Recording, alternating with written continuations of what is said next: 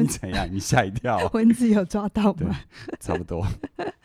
好，又到了有声书评的时间。我们透过人与书的对话，书对人的启发，陪你一起聊阅读、聊想法、聊行动。凯宇，我们今天这一段背很久。我刚刚开录前在那边顺稿，然后你在那边碎念我，就笑我。上次开开开那个。没开好就被你笑很久，没关系啊，大家都大孩子就觉得你蛮有蛮有趣的、啊。那我可以告诉大家，开路之前你在那边走来走去，走来走去，走了九遍，我都很想在旁边唱《忠孝东路走九遍》。为什么会这样子呢？你今天早上带很就是一直忘记带东西。我表示我今天很放松啊。呃、我先跟大家说一下，好，就我们开录之前有一些准备嘛，好，包含我要拿呃器材啊，然后呢连接器啊等等的。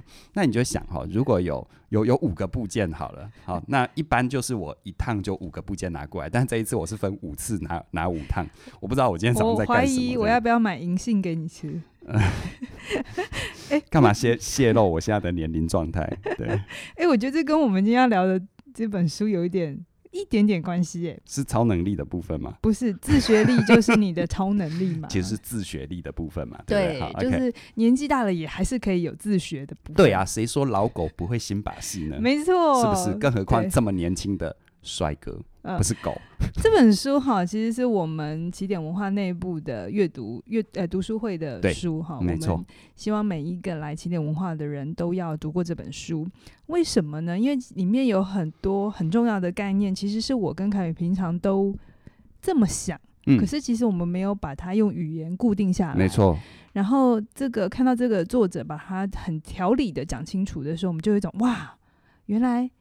可以这么简单把它说清楚，嗯、然后把我们这么多年在一直都觉得，哎、嗯，这就是我们的某一个精神，它更标准，就是更清楚的定义，把它标志出来，然后把它变得很有条理，这样子。嗯，好，嗯、那凯宇，你要不要先说那个最打动我们的那句话？最打动我们的那句话、嗯、就是。OK，好好，你已经帮我 Q 了，是不是？对啊，我，我觉得，我觉得你今天真的觉得我蛮需要银杏，就对了，连连这种东西还用这种方式 Q 我。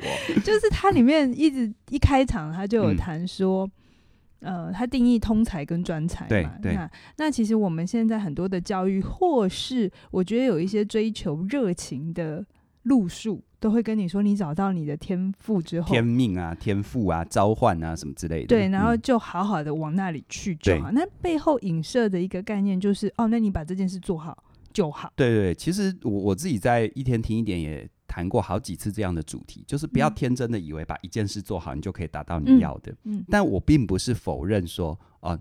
专才专注的价值，我自己是一个很专注的人。我是说，其实你任何事情要成就、要完成，它一定是多元因素组合的，甚至有时候还有运气。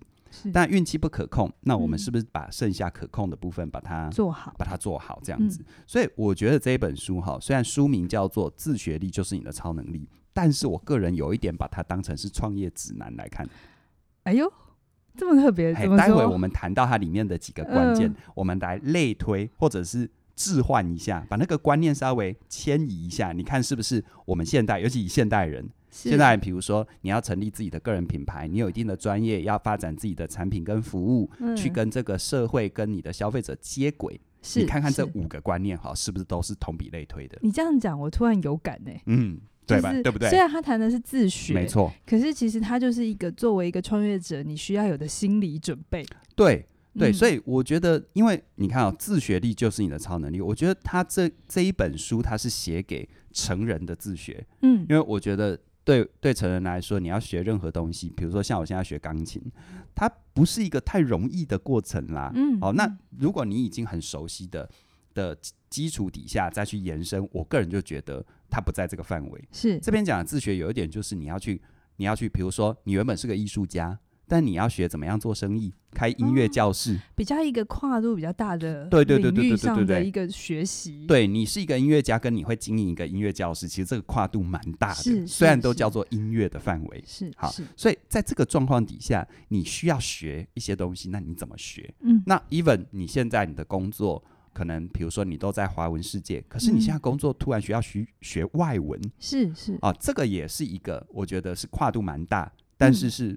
成人都会遇到的状况。是没错。然后你要怎么定义你的学习，才不会让自己很有限的精力浪费了？没错，没错。嗯、所以我觉得从阅读这本书的角度，一般谈学习的书，它比较没有这么明确的划分出专才和通才的概念，嗯、又或者是他没有把这个 mark 出来。是，所以导致就是说。我遇到很多朋友，他读了一些学习的书，然后他就真的很认真的去学很多，就到最后有一个状况是，比如说他把很多做小生意的方法学得很好，但他还是不知道怎么样迁移到自己的小生意，是啊、呃，会有这样的状况。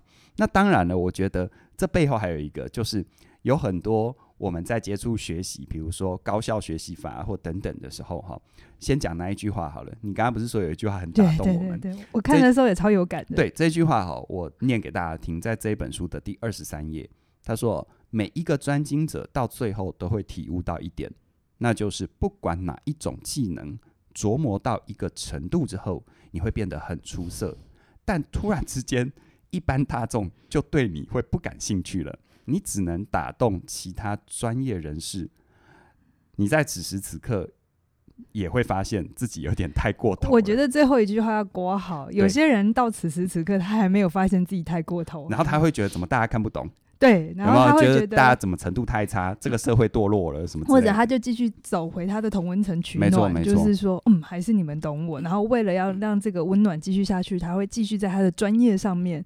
越来越精进，对对，所以它会造成一个吊诡，就是说，真的能够支撑你的事业的，并不是那些同业，同业其实是那些所谓外围的、所谓不懂的消费者，他才会付钱给你。是，结果你到最后，它就会变成一个吊诡。是你走专精到某个程度，然后你的思维又没有跳出来的话，嗯，它就会变成什么？四个字啦，曲高和寡啦。这真的我非常有感，因为我刚好昨天晚上在滑脸书，嗯，然后我也不是每天都在，呃，算了哈，剪掉哈，啊，不剪啊，不剪啊，我们不剪，我们都很真实的。滑脸书，然后刚好看到我的一个前辈在分享一个他看到的，你如果不小心把他的名字讲出来，就要剪了。好，我没有要讲谁，或者就消音了，就当啊，有吗？他说他有一个很认。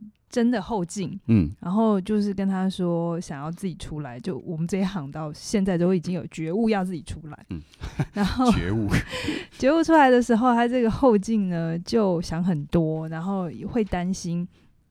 自己可能不够有料，嗯，所以呢，他的第一个想法就会是，就有写课程，但是写写又觉得写的不够好，对，然后他就开始想说，哎，那我是不是应该再去拿一些证照？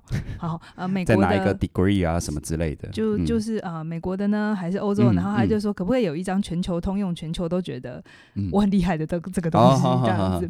然后就他在那边讲这个后劲。然后我在那边看的时候，我就在想说，对，我其实当年刚出来的时候也会有这个担心，对，就会觉得我知道我的专业领域还有很多要去精进的，嗯嗯嗯，然后我也会好担心说，我我现在够吗？嗯嗯，但是我自己走了这些年，我我需要去讲一件事情，就是。大部分的时间都是够的，而且是超我我现在拥有的专业已经是。很能足是是是。支应，而这整个过程其实我也没有停下来过，嗯、我也还在成长。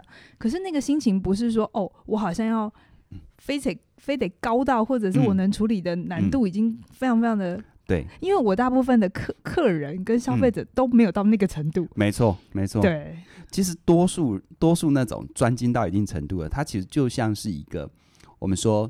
我们说数学上面的中型分配，嗯，对不对？你把自己逼到你自你你自己走到那个程度，其实你的消费者就只剩下中中型分配的两三个标准差以外的。那那些人其实就以我们自己心理专业来说的话，其实他们可能都是很有状况的，嗯，所以这也就意味着他们的呃社经地位啊，或者是影响力啊，其实呃其实是比较比较比较弱势的。是好，那当然如果从社会服务的角度来说，他们需要被帮忙是没有问题。可是如果从事业建构的角度，尤其你现在还在求生存，你的求生存的基底，我觉得这里面也有提到一些概念，大家会讲哦，就是就是就是你你怎么样先让自己先有起步，先能够跟市场对接，嗯、先能够去印证你学的东西到底合不合用，是，而不是 在还没有出去之前就就。就觉得自己一定要到什么样的程度？会不会那里头有一个不安全感？因为大众是他陌生的，可是同业同业是熟悉的，熟悉的，所以他一直想要从同业里面得到桂冠，得到一个肯定。可是殊不知啊，你的同业再肯定你，觉得你好棒、好棒、好棒棒，他们是不会付任何一毛钱给你，因为他已经是你的同业了，他干嘛付钱给你？是是，对啊，嗯，你在专业有家讲了好多次哈。对，啊、呃，这个是我真的超有感的，因为我遇过多数人，他并不是没有能力或实力自谋生路，他他是他这个迷失其实卡掉了。很多很多人。然后你知道我遇到更令人遗憾的，就是说他其实可以对人们很有帮助，是。可是搞到最后变成说他有一点愤世嫉俗，嗯啊嗯，嗯，然后就人家说内斗内行，外斗外行，嗯，就遇到外行就觉得他们程度不够，看不懂自己有多好；遇到内行又觉得啊，这个江湖术士出来骗吃骗喝，就就有一点太，我觉得他根本就变愤怒鸟了，你知道吗？对啊，红色的，呃、对。好，那凯宇，你刚才有说他有五个。很重要的观念，也是我自己在看的时候觉得哇，很精彩的这五个。嗯，那他是怎么来说？你要怎么样能够去成为一个好的通才？这五个标准是什么？OK，我我觉得他这里面提到哈。自学当然以成人的自学就是要为了你的目的服务，所以他提到哈，你要能够有这个超能力，要能够让你能够学会任何事情，这五个原则。嗯，注意哦，它里面讲的是任何事情，因为它里面的例子有提到他自己弹呃弹吉他，然后健身，一堆有的没有的。那那也先跟大家打预防针哦，就是说这本书，因为因为这个作者，我觉得他本身并不是，我看一下。他本身并不是纯粹学术路线或纯粹商商管书这个路线出来的，他甚至于还有去一个网络的 podcast 的节目，叫做派特福林秀，有点有点就是访谈的脱口秀这样子。是，所以所以他的书写风格，你要不要用你的话来讲？我会觉得他就是很部落格的风格。对，然后你会觉得读他的文章就是他在跟你聊聊天。他的每一个思意识流，他都会写给你。对对 对，好处是就是很清楚他是怎么想的，但是有一个小好处很轻松啦哈。对，有个小缺点就是他有很多的金句跟重要的概念，他没有整理过，所以他是淹没在很多的文字里，你要自己去把它抓出来。其实我觉得你好修饰哦，你今天偶包有点重哎。我们在讨论的时候，你私底下说、嗯、他有点啰嗦。啊，不过我觉得有声书评就这样，我们很真实啦，哈，就是说，因为阅读本来就是这样子。我我觉得啰嗦，别人也许不觉得啊。对啊，我们的导播不觉得啊。那我们觉得啰嗦，好不好？如果你不觉得啰嗦，很好。对，所以所以呃，我们有声书评不取代阅读，引导阅读。我刚刚有一种想把建设给别人。好好，所以来来拉回来哈，所以他这整本书里面，我觉得这五个原则是亮点中的亮点。嗯，就不管你是要把它当成是呃。培养自学力，还是你你跟我一样把它当成是创业指南？这五个原则你听听看哈。第一个原则就是，我们学任何东西，技能堆叠会比专精更重要。好，什么叫做技能堆叠哦？就是说，我们常常会觉得我缺什么学什么啊。比如说我缺财务，我可能学财务，我学到一个很很很厉害、很专精的。嗯可是别忘了，你现在的工作行业或者是这个市场对你的认定，也不一定在那个领域。是，所以他到最后变成就是说，我不知道你有没有那种感觉，就是说，当有些东西，就像前面说过了某个专精，第一个，嗯、别人不在乎了，市场不在乎了；第二个，你要嵌入到你现在的体系，反而会有点格格不入，对，会有一种价值选择上面的矛盾。对，就像我们学心理，有很多人各个学说流派。他太钻了，他反而没有办法容纳其他的。再来就是说，他可能会有一种冲突。他可能以前学精神分析，后来学行为治疗，他有一个很大的冲突。然后再来学人本很大的冲突。那当然我们知道，到一定的程度跟境界，就是我超越了这些，把它整合起来。是。可是我觉得它里面影射一个概念，他没有讲，这是我自己的体会。我觉得它这里面的技能堆叠，就是以你为中心。嗯。这些都叫做，比如说像我们做。呃，这个拍摄好了，以我为中心，我现在的需求，我需要用到什么样规格的器材？嗯，你看哦，我把所有的器材弄到最高规格，就等于我的结果一定是我要的吗？不等于。弄到最高规格，就等于我能驾驭这些器材吗？不等于。对啊，所以我觉得它里面讲的哈，技能堆叠大于专精，就是组合起来的技能会比会比单项的专门技能更有更有 power。这让我想到，凯宇，你做过有一集一天听一点，你在谈斜杠是个假议题，你还记得吗？没错，我记得。那时候你举一个例子，就是嗯，以前的鞋匠他可能是需要会。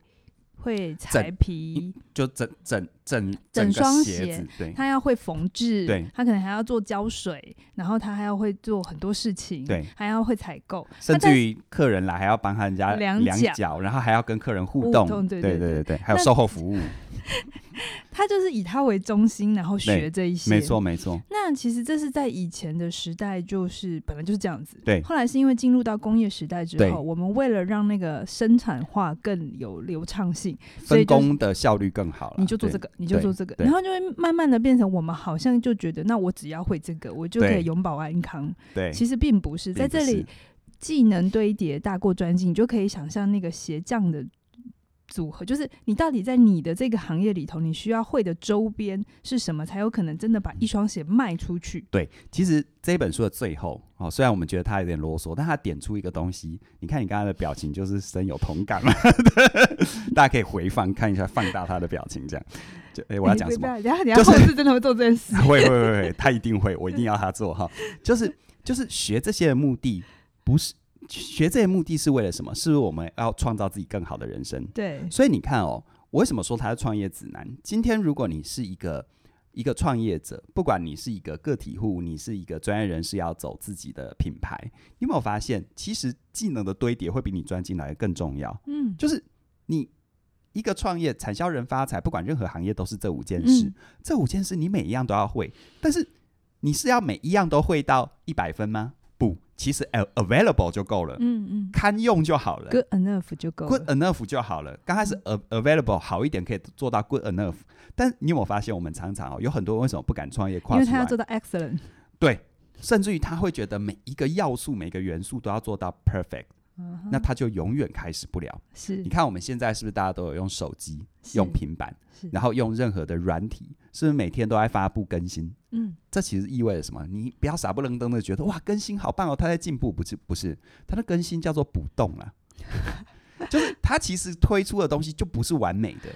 而且本来就会随着时间进程不一样，啊，你需要的东西就不同啊。是啊，所以为什么我说它其实除了是成人的学习引导之外，它更是一个创业指南，就是技能的堆叠。你能不能把那些组合起来？就像我，我常常说，如果讲心理学，我不是一个最厉害的心理学家。如果讲经营事业，我更不是；然后讲、嗯、呃口语表达，我也不是。脱口秀就就，就更不是。对，就这些每一个你在我身上能提炼出来的要素，每一个我都不敢说我是最厉害的。是，但是我是把它们组合起来的。嗯，嗯就甚至于说，我还把在我的教学还有我很多的实务工作的实践里，我还把我过去大学念体育系的元素组合进来。是是。所以其实现在的概念，我觉得组合会比你。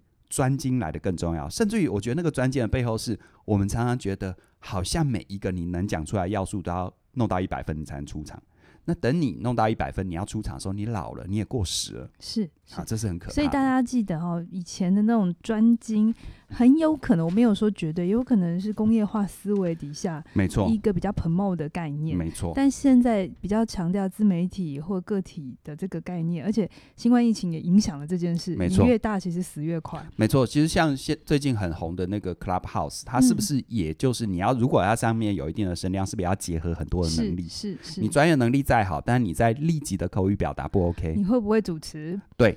但如果你立即的口语表达很 OK，可是如果里面谈的内容水是很深的，你是不是一下子也就照妖镜了？对，好，所以其实啊，切记一件事，就不管你学什么，或者是你创业，你怎么样把各个元素组合起来，是会比你把某一个或每一个元素都要照顾到一百分来的更重要。嗯、是因为它是为你人生服务的。嗯、难道你要成为一个完人吗？好，那凯宇这样子会不会有另一个问题，叫做样样？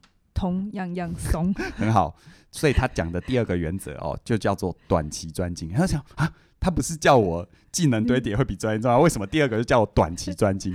因为我们把重点花在专精，就有这个矛盾嘛。是，可是重点放在短期。短期其实我觉得你自己应该就很有感嘛。嗯，你是不是常常研究一些主题，做一些课程，甚至于以前我们还没有创作起点、创立起点的时候，你对自己有兴趣的事情，是不是就是这样子？对对。我觉得这里面为什么我看这本书我超有感？因为你刚才有讲，我们跳出来做起点，我们真的不是我们业界最厉害做智商的，最厉害做心理治疗都不是哦。嗯、我甚至想说，我有更厉害的同业，你们去找他。那 其实我们常常做转介，对。但是我觉得我刚出来的时候，真的花比较多的时间不在我的专业上面。做很多的琢磨，嗯、因为那个地方已经我花了四五年的时间，哎、欸，不止了，十快要十年的时间。对啊，加上研究所的话，就已经已经有一定的 quality 了。没错。但我在那个刚出来的时候，你记不记得我们花非常多的时间学行销？对，包含产品怎么设计，文案怎么写，然后怎么了解消费者的需求。对，对，哦，那时候我们消费心理学、定价心理学。我几乎有一两年的时间都在专精这件事情，嗯嗯、然后学完这件事情之后，随着公司越发展越大，嗯，因为渐渐的我就去负责财务嘛，对，然后我就发现哦，财务水也很深。不过其实，在你过去，比、嗯、如说你大学念经济，是，所以其实某种程度上，你都是把你过去有的这些元素组合组合起来。但是我也不可能，我觉得那个过程都是我的会计师慢慢教我，对，因为我不用当他，我我不用去。拿一个会计的 degree 嘛，我才能做这件事。但我你要喝牛奶，不用家里养一头牛啦，对对不对？但我很多人都有这个迷思嘛，对啊。但我开公司我需要，我觉得那个过程就是，是哦，我公司又长到到长大到某个程度，然后你也知道那个营收不少就不一样的话，你会要做的财务规划不同。然后我就发现，好，我公司长大到这个时候，我也被推着要去嗯学会这件事。反正到那个时候，我就会有一段时间。就是要去弄这些数字，然后去懂那些逻辑，那、嗯、就在那个时间短期专精，对，把它学起来。所以，所以我觉得这本书哈，他提到短期专精，他用一句话，大家听听看，他说：“好的通才通常是短期的专才。”嗯，就他在那一个时间区段里，很快的把他需要的能力至少累积到 available 到 good enough 就够了。好，所以我觉得有很多很很多很多人误会了，以为通才就是样样同样样松，其实不是。嗯，啊，他是在。短时间在必要的部分很快的，它不是温吞的，它很快的做到一定可可用堪用。其实我们创业不也如此吗？对啊，对不对？比如说我们搬一个教室，是不是短期我们就要专精室内装潢的部分？这个我已经专精有一阵子。对啊，我，我很开心。举个我们曾经 曾经有过的例子嘛，对，对，对，对不对？就像我做 YouTube，我做 Podcast，我的任何器材升级，我就在那很短的时间收集足够的资讯，然后堪用就好。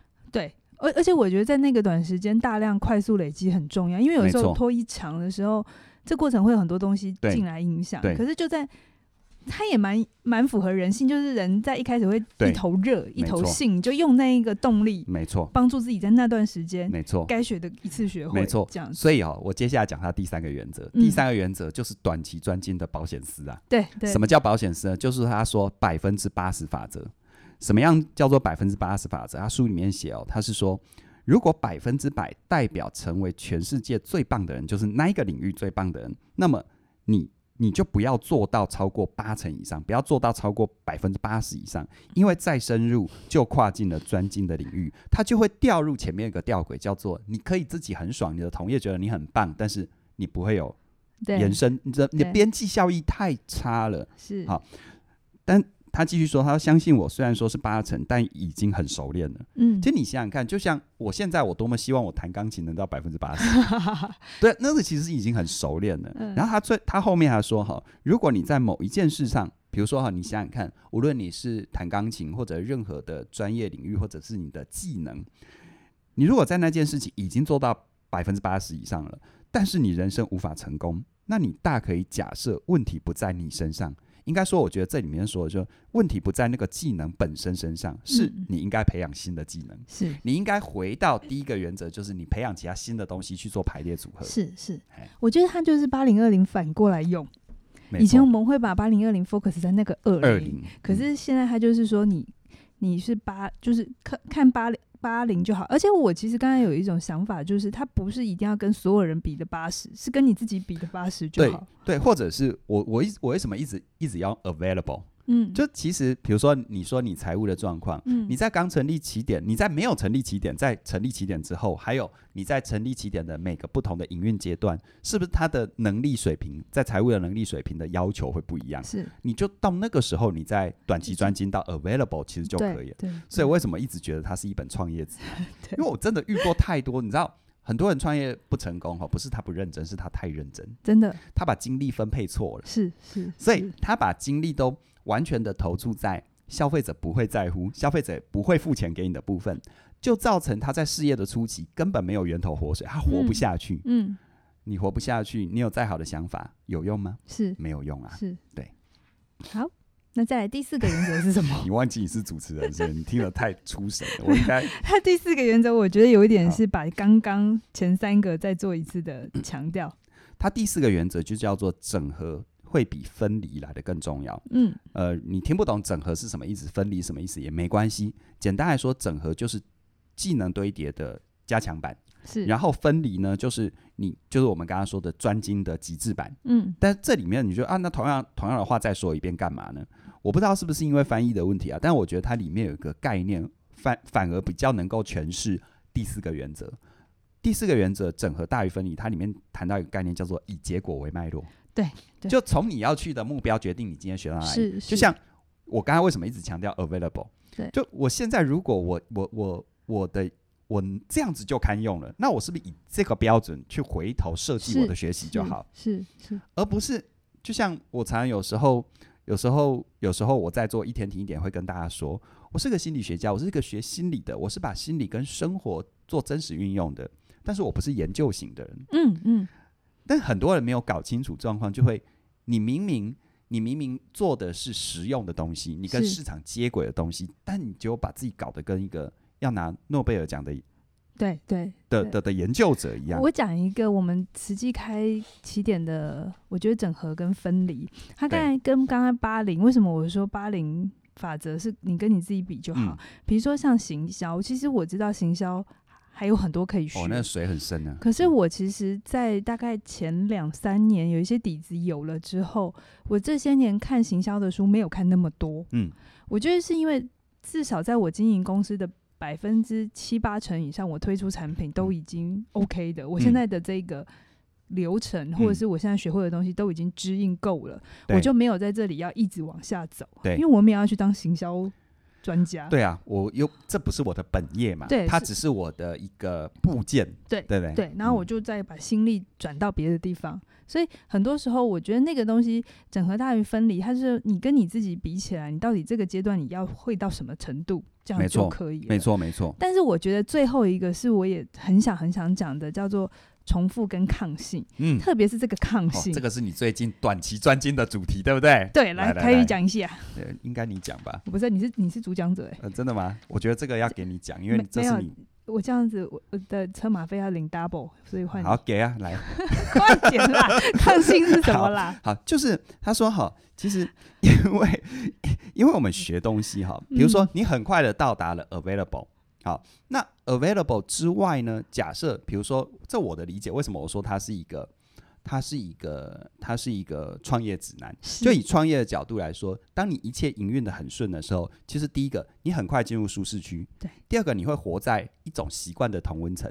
可是别忘了，环境一直在改变，对不对？是。那你如何不不过分的惊弓之鸟？嗯。但是又不过分的这个这个太过松懈，太过放飞自我？我觉得他这里面重复与康熙就是。你如果那件事情上轨道了，那个组合也 OK 了，你要帮自己开始设计一些小小的游戏、小小的挑战，然后就像他以健身为例，嗯，为什么有时候你到一个程度之后，你会感觉无聊？无聊，你会没有办法再进步，是因为你没有帮自己，比如说你你这个两百磅你都推得动。那你是不是试试着两百零五磅看看？嗯，嗯啊，或者是某一套流程都 OK，是不是换一套？是、啊，我想到了，像我自己做做一天听一点也是啊。如果够细心的朋友，也够长期的听众，你会发现我中间不管是形式、主题的选择各方面，我常常会做一些变化。对对对，啊，那个就是帮我自己设计游戏。是是，这这个我们会未来开一门课跟大家分享哈。对，我们会专门做一期跟大家讲 老高是吧？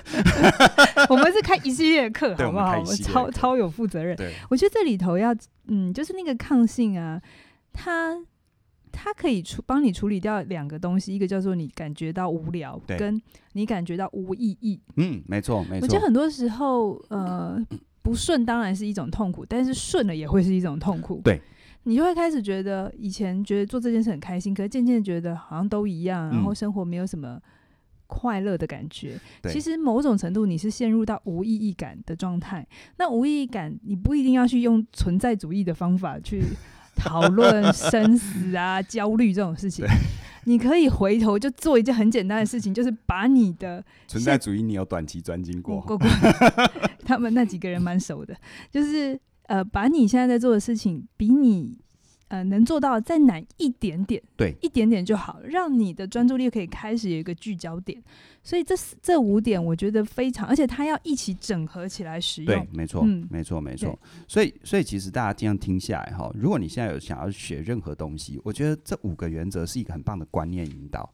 就它能不能去嵌入你现在的状态，去做技能的堆叠，再来短期专精，让自己很快的能够到 available 百分之八十的法则，设一个保险丝。不要一头钻到一个地老天荒的状况。在第四个整合大于分离，就是以你的结果来决定你现在的学习进度跟学习的目标。嗯、最后一个什么？在每一个不同的阶段，找到方法让事情变得有一点点困难，有一点点挑战，或有一点点新鲜。对，所以你看哦，这套到创业其实也是啊。是的，刚开始起步的初期，你不要去想每一件事做到最好才开始，不可能。创业一定就是。我我有时候开玩笑说嘛，创业像我自己在专业有价的课程里面也讲嘛，就像。创业骑就像骑脚踏车，而且骑一台很烂的脚踏车，就是一边骑一边掉零件，一边掉零件一边修零件。麻烦是在于你的脚踏车还要继续骑，然后它会变成摩托车，然后骑骑骑骑会变，突然变一台摩托车，会突然你发现哎、欸，怎么变摩托车？但也还是一台不怎么好的、很破的摩托车，然后一边骑一边掉零件，一边掉零件一边骑，然后慢慢变成很破的轿车，欸、但是可以遮风挡雨了。然后一边开一边掉零件，一边开，就是这个过程。真的，所以所以其实它都是要技能堆叠，所以你看。你骑脚踏车、摩托车跟汽车，它所需要的能力是不太一样的。嗯，但方向、机械工程什么都会有一个根本的根基嘛。对对。所以你看哦，在这个状况底下，我觉得既然谈了这五个原则，我觉得回到每个人的行动，我觉得在行动里面哈，我就直接进去了哈。有一个很重要的观念，我觉得这个实在是太棒了。这个是我一直很想要去告诉很多想要创业。想要走自己的路，不想要再仰人鼻息的人，我一直用很多方法解释，但是我觉得解释的不够清楚。但他这本书提出一个词汇，嗯，我觉得非常的到位。我念给大家听哈，在这本书的两百零六页，他说，在你真的尝试去销售什么东西之前，你是啊，在你真的尝试去销售什么东西之前，你是赚不到半毛钱。就是说，你要去销售。我很欣赏下一个看来。显而易见，但经常被忽略的概念。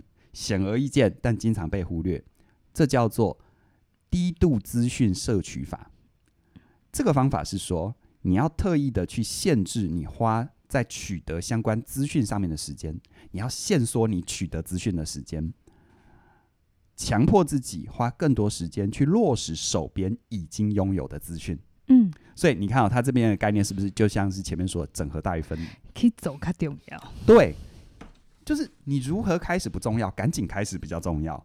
所以你知道这个低度资讯摄取法也刚好蛮呼应我最近读一本书叫 FOMO，嗯，哦，那个 Fear of Missing Out，就是就是资讯焦虑症。嗯，对，你看哦。我觉得所有要创业的人，因为拿自己的真金白银，或再不济也是拿自己的时间，嗯，所以很多人为什么没有办法成立自己的品牌？你明明有很足够的条件，你不要再去仰人鼻息，为什么不敢？完美主义是是，完美主义会让你无法去落实低度资讯摄取法，你会想要去收集完所有的资料，做完所有的准备。你感觉会很有安全感，跟这样才叫做有保险。但其实这样让你陷入在一个更大的风险，因为时间就过去了。对，你看哦，从学习的角度，这你以前是学霸嘛，你就不用否认了。然后，对啊，你知道他考研究所多讨厌，就是是他在挑学校，因为全部都争取第一，争取第二。那嗯，不要这样子，我们这跟主题无关。所以你看你自己以前学霸，你 看那些学习差的人。就像啊，我想到了《三个傻瓜》，大家应该看过吧？对，你追求卓越，成功就会跟着来。对，《三个傻瓜》里面那个篮球就不用讲了，他是他是、嗯、他是真的是天才，而且又很认真啊。然后其中有两个，他旁边的哼哈二将，一个就是根本不喜欢工程，后来去当摄影师。但另外一个很很有趣，哈，他其实很爱工程，是，但是他患得患失。是，那为什么会患得患失？我觉得这也就是他太害怕了。他太害怕错失了，他没有办法回到本职去享受他的快乐。嗯，嗯，所以我觉得低度资讯摄取法并不是叫你不要用功，其实我很强调用功，嗯，而我是说你不要永无止境的用功。你拿到多少资料，拿到多少东西，你就去试试看，在你成本可以负担的部分去试试看。回到如果不是学习，创业也是一样。为什么你不敢走自己的路？我觉得是不是因为你企图想要知道完所有的事情？是。好，那凯宇。今天讲了这么多这本书，你要不要最后给我们大家一点点料？嗯、如果他真的想要走自己的路，你会给他什么建议？好，我就回应到今天谈的五大原则。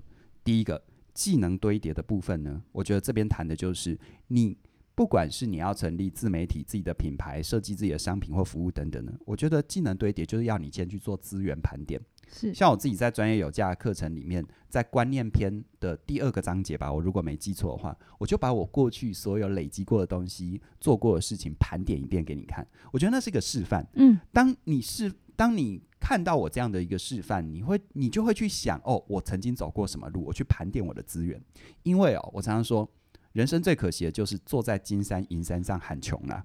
你其实有很多很棒的资源跟条件，但你没有盘点，你就不知道怎么样把它组合。是好，所以第一个技能堆叠的部分就是资源盘点。但至于盘点的方法，欢迎你加入专业有价。哈，那第二个短期专精的部分，其实我觉得他在谈定位。是你刚开始你的定位到底你我说定位并不是一路走到黑，而是它在你最刚开始的时候可以让你有一个地标。嗯，你可能走了几步，发现不是，你可以重新定位，没有关系。可是如果你没有定位的话，就像我说的，如果你你航行在海上，如果你不知道要去哪里，吹什么风都是逆风。对啊，而且去哪里就都没差。对，所以其实像我自己在专业有价里面的分享，在实作篇刚开始花了好多力气来跟你谈定位，嗯，因为多数人太想要马上去得到什么，但其实定位很重要，包含什么？包含你内在的动机，你外在的动机，包含你要选择什么形式。是好，呃，纯文字的、图文的、声音的。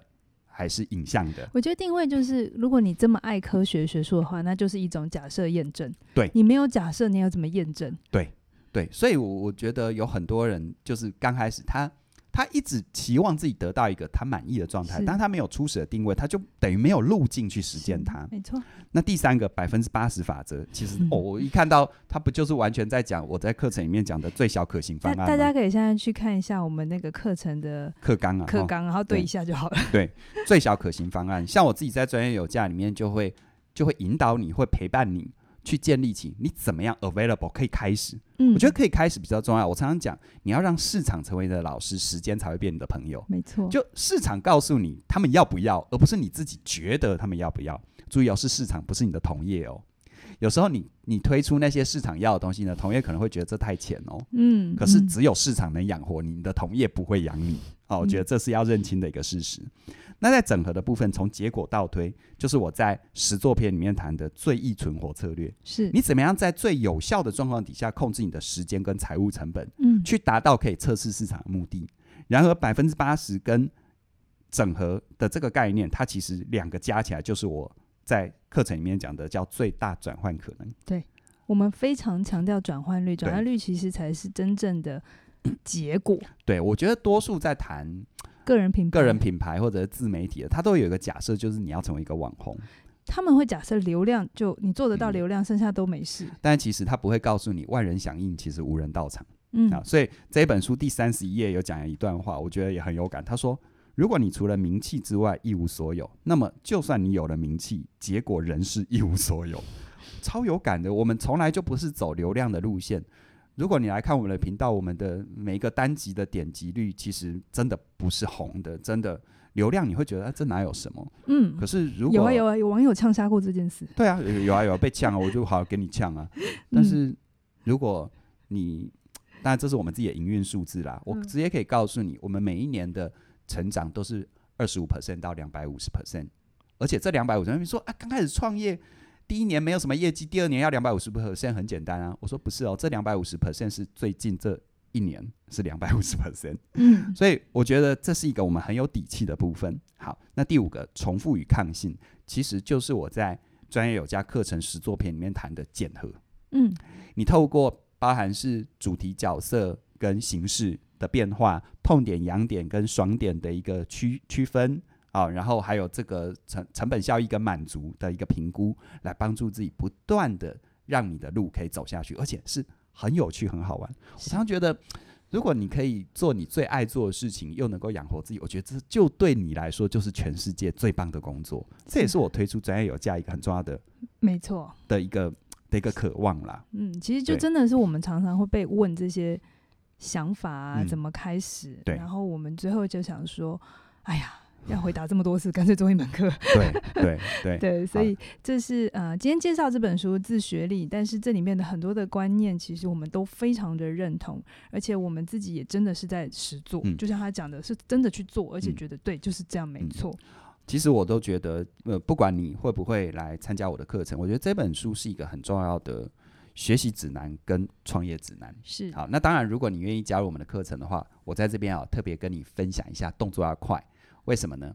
因为我们的这个第一波的最早鸟优惠，一直到三月三十一号的晚上十二点，台湾时间啊，台湾时间啊就截止了，所以把握机会。我我真心期盼，就是认真的你，值得更好的人生。是，这是我做专业有价的一个最重要出发点，也是我们经营有声书品这么久一个很重要的动力。没错，其实是因为我们真心知道做这件事情可以为我们不断的自学。不断的通才，对对对对，所有这上面在做的事，就是为什么我们要做。做一直坚持这件事，对，即便我们再忙，我们还是会要做这件事情。好，那今天就介绍介绍到这里。接下来呢，我会介绍另外一本书呢，我觉得有一点呼应，但是它是另一个层面。如果你现在预告，大家要等两个礼拜，对，没错，就是这样，故意 故意的，全面好机车。就是如果你真的有想要走自己的路，除了心态观念之外，还要有一些做法，你是需要具备的。OK，好，那我们今天就到这边喽，期待未来继续推出更多更。更精彩的内容，要记得订阅我们频道哈。Podcast 的搜寻有声书评，这个主持人开头忘记讲的，最后讲也没关系。好，三二一，拜拜。这 等的呢。